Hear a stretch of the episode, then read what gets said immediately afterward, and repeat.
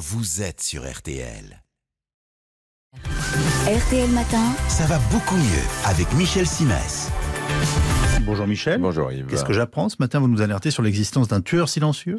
Oui, je sais bien qu'en matière de santé, alors les tueurs silencieux, hein, c'est pas ce qui Non. manque. hein. Il y a le diabète, l'hypertension, les tumeurs qui peuvent prospérer euh, discrètement et j'en passe. Mais il en est un qui concerne pas mal de monde et dont on n'évalue pas assez le potentiel de nuisance.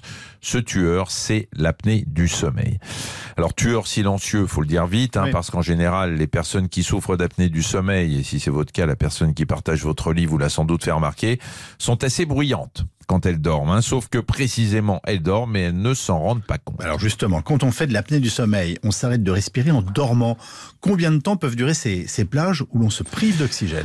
Quelques secondes, 5, 10, parfois plus. Dans les cas les plus sévères, ça peut aller jusqu'à 30 secondes. Mais ce n'est pas tant la durée que la répétition de ce phénomène qui vous réveille à échéance régulière et vous condamne à des nuits en pointillés. Résultat, bah, vous vous réveillez fourbu, d'une humeur de chien et la journée démarre sur les pires bases qui soient. C'est en cela qu'on peut parler de tueur silencieux? Pas seulement. Quand les médecins parlent de tueurs silencieux, c'est à prendre au premier degré. Notre organisme, ça, ça n'est pas une découverte, a besoin d'oxygène. Si vous l'en privez, il en endure les conséquences. Et la liste des problèmes liés à une mauvaise oxygénation nocturne de l'organisme est tellement longue que j'hésite presque à vous la détailler. Non mais je suis sûr que vous allez le faire si j'insiste. Bah oui, je vais le faire, d'accord. Je me lance. Alors, hypertension artérielle, Mhm. infarctus du myocarde, accident vasculaire cérébral et troubles du rythme cardiaque. Et j'ajoute à tout cela ce qui détraque le fonctionnement de votre cerveau, Oui. Troubles de la mémoire, troubles de l'attention, irritabilité.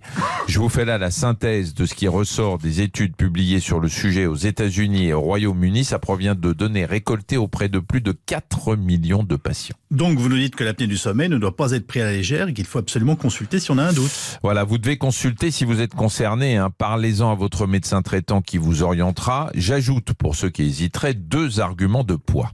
Le premier, c'est que l'apnée du sommeil peut provoquer une forme de somnolence dans la journée. Ce qui pose problème si vous prenez le volant. Selon la sécurité routière, il augmente de 25% le risque d'accident.